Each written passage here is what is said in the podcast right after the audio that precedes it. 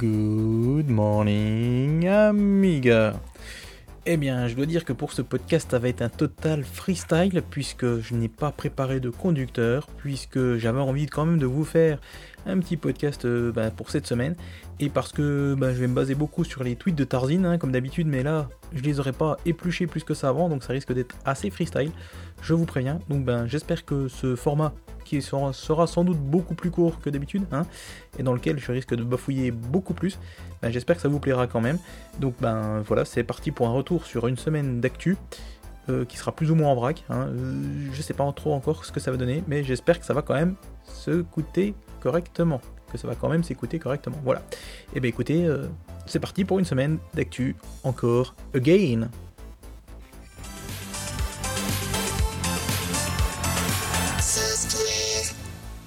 Alors, pour commencer cette semaine, on a donc euh, Trevor Dickinson qui a fait un petit speech euh, lors de la. Euh, je ne sais plus comment ça s'appelle déjà, ça commence bien. Lors de, du truc qui se passe aux États-Unis tous les ans là et qui s'appelle, le nom va risque de me revenir si jamais j'y arrive, l'Ami West. Voilà. Donc c'est en plus la 20e édition de l'Ami West, donc qui se tient à Sacramento aux États-Unis. Euh, donc là, ben, euh, je suis en train de regarder la news qui est sur amiganews.de. Et donc, en fait, ben, comme d'habitude, euh, Trevor a fait une présentation, d'ailleurs plutôt une grosse présentation, hein, comme, comme à son habitude. Sauf que, ben, voilà, lui, il a fait sa présentation, mais à Hyperion, contrairement à d'habitude, n'a rien proposé. Donc il est revenu un petit coup sur euh, bah, différentes choses, donc je vais essayer de, rapidement vous dire ce qui s'est passé. Euh, donc on a eu le, la Tabor, donc euh, bah, il n'a pas dit grand chose, mis à part qu'ils attendaient toujours que le driver son soit finalisé, ainsi que l'ISO OS4 avec ce driver son soit finalisé, pour pouvoir sortir bah, la Tabor en, en vente. Donc la Tabor c'est aussi celle qu'a appelé Amiga 1222. Donc il espère voilà, il espère pouvoir sortir, euh, pouvoir mettre en disponibilité, mettre en vente euh, la Tabor premier, alors premier quart, ça fait quoi? Premier trimestre 2019, voilà. Donc c'est un tout petit peu avant, euh, si vous avez noté la date qu'avait sorti Génération Amiga de son chapeau. Sinon, il est revenu également sur LibreOffice en disant que ben voilà, LibreOffice il rencontre des problèmes insurmontables hein, pour terminer le portage. Euh, alors apparemment c'est un des frères Frieden qui est dessus, hein, Hans-Jörg pour ne pas le citer. Donc euh, ben, voilà, ces problèmes insurmontables pour terminer le port euh, du fait de fonctionnalités manquantes de Amiga OS font que ben, finalement après mûre décision, mûre réflexion, ils ont voilà, ils partent sur un portage en fait de LibreOffice 5 dans sa version Android. Alors, Trevor a bien précisé qu'il recommençait tout depuis le début et a donné également une date estimative pour une version bêta qui pourrait être à compter du mois de janvier. Voilà. Euh, sinon, donc euh, il est revenu aussi un coup sur le Announcer Pack, Package. Donc en disant qu'il y aurait de nouvelles applications et qu'il y aurait une version payante qui s'appellerait Announcer 2 hein, qui serait prévue, ainsi qu'une version dite gratuite apparemment, mais là c'est Amiga News qui dit qui pense que ça serait gratuit, l'Announcer Graphics Update Pack qui sera lui sorti plutôt que le Enhancer 2, avec des mises à jour et tout ça, et que finalement il y aura aussi une classique édition de cet Enhancer pour Amiga OS 3 qui est toujours euh, bah, en cours de, finition. Voilà. Euh, sinon Trevor est revenu aussi euh, sur le, vous savez, la petite fuite là où on avait entendu, euh, où il parlait de Ben Hermans et tout ça. Euh, bon, il a dit qu'il espérait que ça ne serait pas enregistré cette fois-ci. Mhm. Euh, sinon, qu'il cherchait toujours des développeurs, notamment pour travailler sur des applications qu'ils avaient achetées dernièrement, comme Octamed, ImageFX ou Aladdin 4D. Et ensuite, à propos d'un navigateur web moderne, alors Trevor a dit qu'il espérait qu'un navigateur léger et basé sur WebKit pourrait être porté, mais que cela ne sera possible qu'une fois que LibreOffice sera sorti. Voilà. Donc bah, c'est à peu près tout ce qu'on peut dire sur cette, euh, cette, édition 2018 euh, de l'Ami West. Euh, ben, voilà, c'est à peu près tout. Alors, comme Hyperion n'était pas à la mi-ouest, ben, ils se sont quand même permis de sortir de trois petits trucs sympas. Voilà, donc ils ont proposé au téléchargement des, choses à rajouter, enfin des goodies pour l'Amiga OS Pi, hein, le 3.1.4. Donc il y a notamment des fonds d'écran et également des icônes qui ont été réalisées par Mason. voilà, Martin Merz. Euh, donc euh, apparemment, il y a, je crois, j'ai vu 700 ou 900 icônes, je ne sais plus, pour des applications de tous les jours. Donc ça peut être sympa parce que du coup, c'est des applications qui sont, des applications, des icônes qui sont dans le même, même thème graphique que, Amiga OSP. Voilà, donc dans la nouvelle version, la nouvelle version graphique. Alors sinon, pour ceux qui ont une vampire, sachez qu'il y a sur le wiki apolloaccelerator.com ben, toutes les infos pour installer euh, AmigaOSP donc sur une Vampire. Alors c'est assez détaillé, j'étais allé jeter un oeil, donc là je, le fais en live, hein, j'y retourne euh, pour voir euh, ce qu'il en dit exactement. donc finalement, comme il disait, comme nous avait dit Tuco, donc la, la, Vampire est officiellement gérée par l'OS 3.1.4. Alors en sachant que là du coup ils reviennent sur l'explication pour le MAPROM, donc sur les, cartes FPGA, donc pour euh, remettre le Kickstart dans la ROM, et puis aussi pour euh, utiliser le Flash ROM. Voilà, ma première Flash ROM, c'est principalement ça. Après, euh, voilà, ça prend, allez, ça, se lit en deux minutes, il n'y a pas grand chose. Donc voilà, pour vous dire que c'est pas très compliqué à faire. Et sinon, le célèbre Red Pill dont je n'arrête pas de vous parler, parce que vous savez, ce petit logiciel qui permet de créer soi-même, quand on n'est pas développeur, eh ben, un, des, comment dire, des jeux vidéo, hein, voilà, des jeux vidéo sur Amiga, hein, précisément. Euh, bah, donc, il vient de passer en version 0.6.6. Malheureusement, le lien que j'ai sous le coude, c'est le lien pour télécharger l'archive, donc je vais pas pouvoir vous dire ce qu'il y a dedans. Mais bon, si vous utilisez Red Pill, sachez qu'il y a une nouvelle version. Voilà. ah si, voilà. Tarzin est sympa. Il a quand même indiqué que les améliorations concernaient notamment l'animation et les sprites en arrière-plan. Et enfin, pour terminer, sachez que App Launcher, donc pour MorphOS, arrive en version 2.1. Alors, je vous en avais parlé la fois d'avant ou la fois d'avant d'avant, je ne sais plus. C'est une application donc, qui se met dans la, barre de menu de MorphOS et qui permet en fait de lancer ben, plein d'applications. Alors, en fait, vous avez une petite icône, vous cliquez sur l'icône, un petit menu déroulant arrive et puis voilà, vous pouvez choisir votre logiciel. Euh, donc, le développeur a entendu euh, les remarques donc les miennes et celles des autres, hein, parce que j'étais pas le seul, euh, à propos du fait qu'il n'y avait pas d'interface graphique pour pouvoir, euh, pour pouvoir rajouter ou modifier euh, donc l'interface pour modifier tous les, je vais pas y arriver hein, toutes les applis qu'on veut lancer voilà et donc il a mis à jour cette, cette application et il a installé, il a inséré une, euh, interface graphique donc dans laquelle en fait on peut euh, voilà, disposer comme on veut nos euh, magnifiques applications qu'on souhaite lancer de n'importe où tant qu'il y a une barre d'écran affichée. Donc bah, merci à Thomas Igraki, hein, puisque c'est lui le développeur. Et c'est à peu près tout pour la rubrique, rubrique logiciel. Voilà, donc je tenais à remercier Tarzine parce que je me sers pas mal de ses tweets là, vous allez voir. Après j'aurai un peu plus de trucs à moi, mais voilà. Allez, c'est tout pour les logiciels.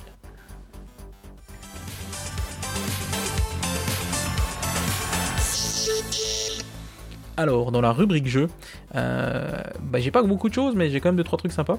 Euh, alors là, notamment, euh, le tout premier truc, donc c'est Monkey Business. Alors, c'est marrant parce qu'apparemment, il y a une petite guéguerre, je crois que j'ai vu ça, c'était sur EAB ou peut-être amiga.org, je ne sais plus, pour savoir si Monkey Business était vraiment le premier jeu commercial Amiga exhumé, donc premier vrai jeu Amiga. Alors, ce qui est rigolo, c'est qu'emo5.com, dans ce magazine en ligne, a aussi fait une petite news.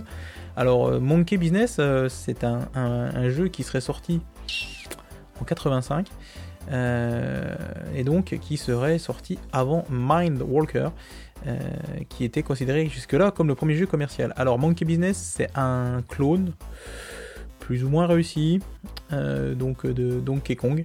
Euh, vous savez, euh, le truc où il y a Jumpman qui doit monter et puis éviter les barils pour aller sauver la petite princesse qui est tenue par un gros gorille. Ben là, c'est à peu près la même chose. Voilà. Donc, sauf que ça s'appelle Monkey Business et qui avait été. Alors, j'aimerais bien vous retrouver le nom de l'éditeur, mais euh, je ne crois pas. Valley Software, mais je suis pas sûr.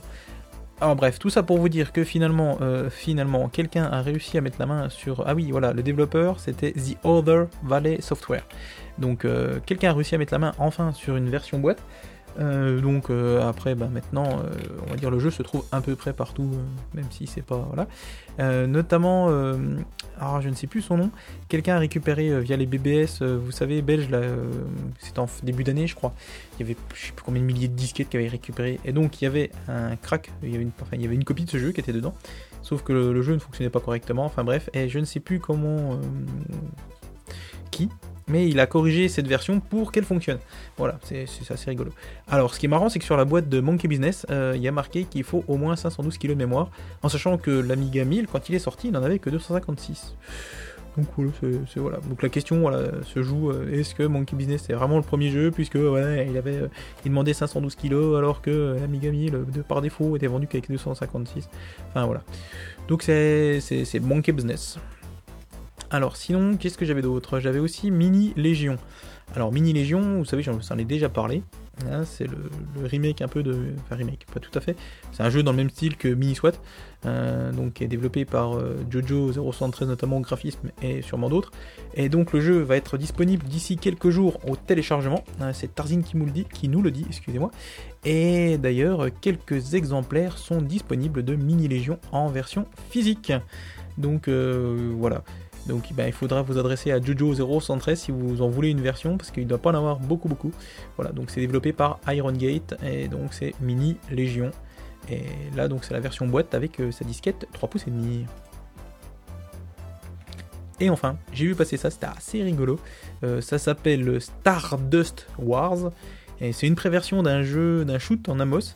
Alors vous avez euh, les sons tirés de Star Wars, vous avez les véhicule euh, entre guillemets tiré de Star Wars, vous avez un X-Wing et le donc ça se joue à la, souris ou peut-être au, pad et en fait euh, c'est en vue de derrière et ça reprend en fait euh, je sais pas si vous vous souvenez de Stardust il y avait un passage en fait on était dans un tunnel bah voilà ça reprend à peu près ça il faut tirer en fait sur, sur tous les ennemis qui arrivent donc c'est fin d'Amos, ça tourne doucement on va dire, mais c'est assez joli, les, les, sons sont sympas. Donc voilà, Stardust Wars.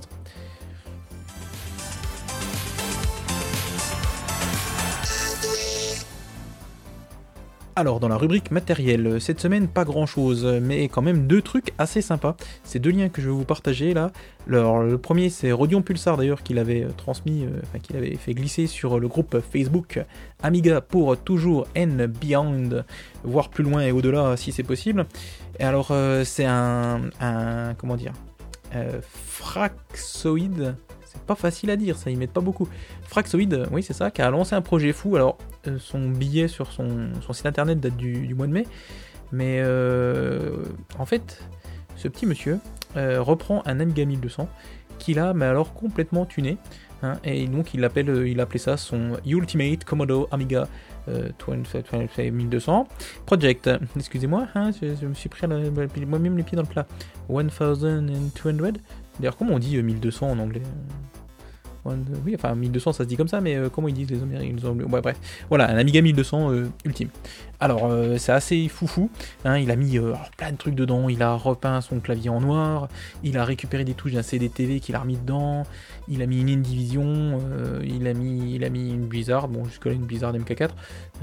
il a mis des LED pour aller avec le, contrôle du, port PCMCIA. Il a. Alors attendez, je vous lis un peu ce qu'il y a dedans. Il a mis aussi des LED à l'intérieur. Il a mis bon, son Tumu 182, soit, voilà. un Fastata MK4, donc qui fait cohabiter un Indivision avec un Fastata. Il a mis une SanDisk, bon, on s'en fiche un peu. Il a mis une Rapid Road, c'est risqué. Moi, j'aurais plutôt mis une Subway, enfin voilà. Il a mis un HXC avec son petit écran. Il a mis des, les ROM qui vont bien. Il a mis une souris euh, optique euh, Amiga, une anime interne Pico PSU. Il a mis aussi bah, un adaptateur Link 6 spécial Wi-Fi et un lecteur de disquette Cumana externe. Et alors, ce qui est assez bluffant, en fait, c'est le final, hein, puisqu'en fait, il a récupéré, je vous disais, des, touches de clavier CDTV. Et comme il a peint tout son, son 1002 en noir, on a un magnifique 1002 euh, Dark Vador, quoi, quasiment. Un peu ce que je voudrais faire euh, si jamais un jour j'arrive à récupérer une, euh, ben, un boîtier noir fait par A1200.net. Et puis avec le kit de touches qui va bien, quoi. Donc bah, ça c'est j'espère un jour peut-être que je pourrai. Euh, j'avais essayé de récupérer donc un, boîtier noir euh, chez bah, quand ils en ont mis quelques-uns en vente euh, sur les différents sites là, mais finalement il n'y avait plus que des blancs, enfin, des, couleurs d'origine, donc ça m'intéresse pas trop. Donc bah, c'est donc sur le site devt.io, je vous mettrai le lien dans la description, mais je ne sais pas si la description sera en ligne ce soir ou demain, hein, ça va être très compliqué. Enfin, euh, dernier petit truc euh, dans la rubrique matérielle, c'est Dennis Paul Denis Paul, qui a mis en ligne sur son site lesdocs.fr un article super intéressant qui est intitulé Pimp My Pegasus, où il revient sur le montage en 2018 d'un Pegasus 1 dans une magnifique tour toute, en plexi. qui, ben, qui me donne envie d'ailleurs, je me dirais que je me disais l'autre coup que je mettrais bien finalement mon Pegasus 2 là-dedans, il aura peut-être un peu plus de place que dans la tour que j'ai récupérée. Voilà, donc euh, bah, c'est vraiment c'est sympa, il revient un petit peu sur euh, comment il a connu euh, le Pegasus, pourquoi en fait il n'en a pas acheté, puis pourquoi il en a acheté un là maintenant en 2018, ou peut-être même en 2017, non c'était 2018 parce qu'il a installé MorphOS 3.11 dessus. Voilà, donc il a acheté un magnifique boîtier cristal, et puis voilà, il y a des photos, il explique comment il a fait et tout. Donc ouais, c'est vraiment sympa. Donc ben voilà, merci Denis Paul, et puis bah, si vous voulez aller lire, je vous mettrai le lien comme je vous ai dit dans la description.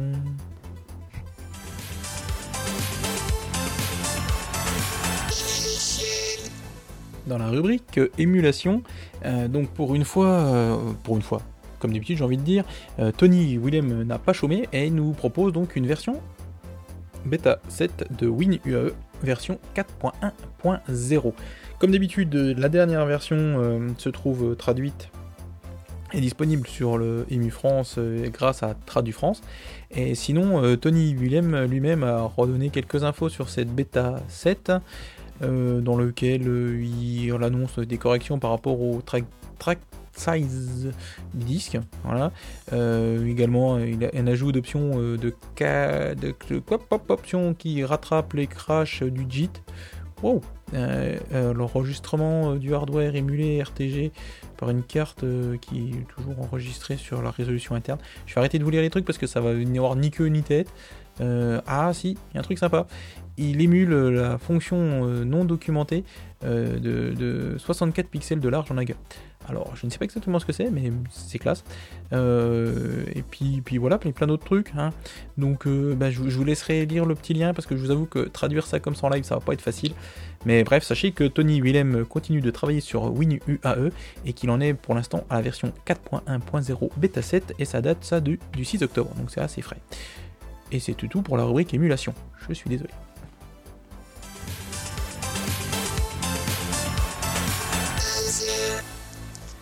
Alors, pour commencer cette rubrique d'hiver, on va commencer par un article euh, donc sur rome-game.fr qui a été écrit par Frédéric. Alors, je, suis désolé, je vais sûrement écorcher son nom de famille comme d'habitude. Euh, Gechter, voilà, qui s'appelle euh, Boing Ball, l'histoire pleine de rebondissements de l'emblème Amiga. Alors, je l'ai lu, c'est vachement sympa. Il revient sur euh, bah, les prémices, comment la, démo, fameuse démo est apparue lors du CES, comment elle a été mise à jour et comment elle est devenue elle a été mise de côté entre guillemets par Commodore et ensuite euh, remis en avant euh, par, euh, bah, par tous ceux qui étaient, par Escom notamment, et puis par tous ceux aussi qui avaient l'esprit Amiga d'origine, on va dire. Voilà. Donc c'est un très bon article, donc sur rom-game.fr. je crois qu'il avait aussi posté la news, enfin posté la news entre guillemets, sur Amiga pour toujours and Beyond. Donc j'aurais pu vous donner son pseudo, mais je ne l'ai plus. Donc voilà. Donc Boeing Ball, l'histoire pleine de rebondissements de l'emblème Amiga. Euh, voilà. Alors, notre ami DAF a mis en ligne, pour pas changer, de plein d'articles. Hein, il a remis en, ligne les articles d'Amiga News Tech, les derniers, mais il a aussi mis en ligne euh, et traduit un article qui avait été écrit par John Michael Heller, donc c'est l'auteur du site AmigaX5000.blog, euh, qui s'appelle Utilisation et configuration de manettes USB sur Amiga OS 4.1 Amiga One X5000. Voilà. Donc euh, bah en fait voilà il explique euh, comment il utilise, euh, qu'est-ce qu'il utilise comme manette et comment il les configure pour fonctionner sur un voilà sur Amiga OS 4. donc c'est assez sympa. Moi j'aime bien la manette Xeox, Xeox, Xeox, ouais, c'est une Xeox. la manette Xeox, je crois que d'ailleurs notre ami, notre ami, notre ami Crash Mini en a une et qui fonctionne bien sous, sous, sous S4 et sous MorphOS. donc voilà. Alors après, truc que je ne savais pas, c'est que la manette euh, PS4 fonctionne bien sur, euh, sur MorphOS, mais apparemment ne fonctionne pas sur OS4. Voilà. Euh, Sinon, la manette Xbox 360 aussi marche bien sur, sur, MorphOS. Donc bah, c'est disponible comme d'habitude sur le site obligement.fr, et on dit merci à Duff pour la traduction. Alors, c'est aussi un peu pour ça que je vous fais ce podcast, parce que j'aimerais que vous ayez cette info avant que ça soit fini. C'est parce que à l'occasion de la RetroComp 2018 qui se tient à Gdansk, à Gdansk, à Gdansk, donc c'est en Pologne, vous pouvez profiter jusqu'au 16 octobre de 20% de rabais sur toute la boutique en ligne amiga.net.pl. Voilà, donc ben, ça peut être sympa si vous voulez commander des trucs. Hein. Donc ben, comme ils le disent très bien dans leur newsletter, nos amis polonais, enjoy this. Alors, Sébastien Carbone sur Facebook a fait une proposition plutôt originale. Donc je vais vous lire ce qu'il écrit. Hello tout le monde, je suis tatoueur et j'aimerais trop faire un tatou pour l'amour de l'Amiga. Peu importe le thème en rapport avec cette machine, je ferai un prix canon à qui viendra se faire tatouer un projet Amiga. Contactez-moi si vous avez une idée. Bisous, voici ma page, donc c'est facebook.com Octopink Tattoo Artist. Alors voilà, à noter qu'il est situé à Frankaltroff en Moselle. Donc avis aux amateurs si vous voulez vous faire tatouer l'Amiga sur la peau. Et enfin, pour euh, terminer cette rubrique d'hiver, David Rao Kaminski a déniché le lien What the fuck de la semaine. Il s'agit du Warbench plus 3E, qui est une interface graphique qui reprend de loin, on va dire quand même, l'interface du Warbench, mais pour un ZX Spectrum, afin de pouvoir gérer et utiliser les programmes et fichiers se trouvant sur un disque dur de notre fameux ZX Spectrum. Et le truc le plus fou, c'est que le logo qui est utilisé pendant le chargement de ce Workbench plus 3E reprend en fait le design de la main qui tient la disquette avec écrit dessus, donc à l'envers, hein, euh, comme une disquette, parce la disquette il la tient à l'envers, Workbench plus 3E Octocom. Donc euh, voilà, je vous laisserai regarder la jaquette du podcast. Alors euh, cette semaine, comme c'est un podcast à l'arrache, ben, je suis désolé, il n'y aura pas de rubrique coup d'œil dans le rétro. Donc on va donc pouvoir passer directement à la conclusion. Donc, comme d'habitude, euh, bah, je vais remercier Gibbs hein, pour l'habillage sonore du podcast. Je vais remercier Tarzine parce que là, je me suis beaucoup plus que fait plus que d'habitude inspiré de tout ce qu'il a fait. Donc, euh, merci beaucoup Tarzine, beaucoup plus, beaucoup plus, bien beaucoup. Et puis bien sûr, euh, merci à vous hein, qui m'écoutez. donc n'oubliez pas, vous pouvez me laisser des commentaires un peu partout, hein, en commentaire de news sur Amiga Impact, sur les forums, des sites, en me mailant en me tout le temps, en mettant des petits pouces bleus et en mettant des petits pouces bleus, je sais pas s'ils sont bleus, mais en mettant des petits pouces sur Facebook, en partageant les news et tout ça. Euh, à noter que actuellement, le podcast est désormais disponible sur Spotify. Il est également disponible sur Deezer. Je l'ai fait euh, donc euh, vendredi, je crois que j'ai fait ça. J'ai essayé de le soumettre à iTunes. Donc il était toujours en fait dans iTunes, enfin l'ancien l'ancien podcast entre guillemets. Sauf qu'en fait le lien était mort depuis 2012. Oui, le lien vers le flux RSS. Donc ça ne pouvait pas marcher. Donc euh, finalement, je m'en suis rendu compte après avoir soumis le nouveau podcast. Donc j'espère que, ça va fonctionner. Sinon, bah, je, donc j'ai soumis le nouveau podcast. J'ai demandé la suppression de l'ancien. Donc j'espère que ça va fonctionner, que tout, tout va rouler comme sur roulette. Sinon, bah, si ça fonctionne pas, je demanderai à modifier l'ancien et à supprimer le nouveau. Enfin bref, vous allez voir. Peut-être qu'un jour vous pourrez écouter le podcast sur iTunes. Euh, donc, bah, comme je disais, merci à vous tous. Euh, donc là, je suis désolé, hein, j'ai pas fait le tour de tous les, toutes les petits les popotes pour voir euh, qui m'avait fait un petit coucou. Donc bah, je vous dis merci à tous, hein, surtout à vous qui m'avez laissé un petit message, ça me fait toujours chaud au cœur. Alors pour la jaquette du podcast, comme je vous l'ai dit avant, c'est l'écran de chargement du Warbench plus 3E, donc du fameux ZX Spectrum avec disque dur. Quant à la musique de fin, bah, je vous avoue que j'étais un peu pris de cours, un peu pris de cours, donc j'ai décidé de prendre une des musiques des démos qu'avait mis en ligne donc notre ami Tarzine dans son One Day One Demo sur Twitter. Et donc euh, finalement, ça sera la musique que l'on doit à Sixtus, qui est tirée d'une démo du groupe One Man, qui était sortie en 1995 et qui s'appelait 64 KB Intro. Alors attention, cette démo est NSFW, Not Safe for Work, hein, comme on dit dans les réseaux sociales de nos jours. Oui, on voit des femmes un petit peu dénudées, voilà. Donc ça devrait faire plaisir à Mike aussi. Euh, allez, bah c'est à peu près tout. Hein. Donc moi je vous dis plein de bisous à tous et n'oubliez pas que l'Amiga soit avec vous.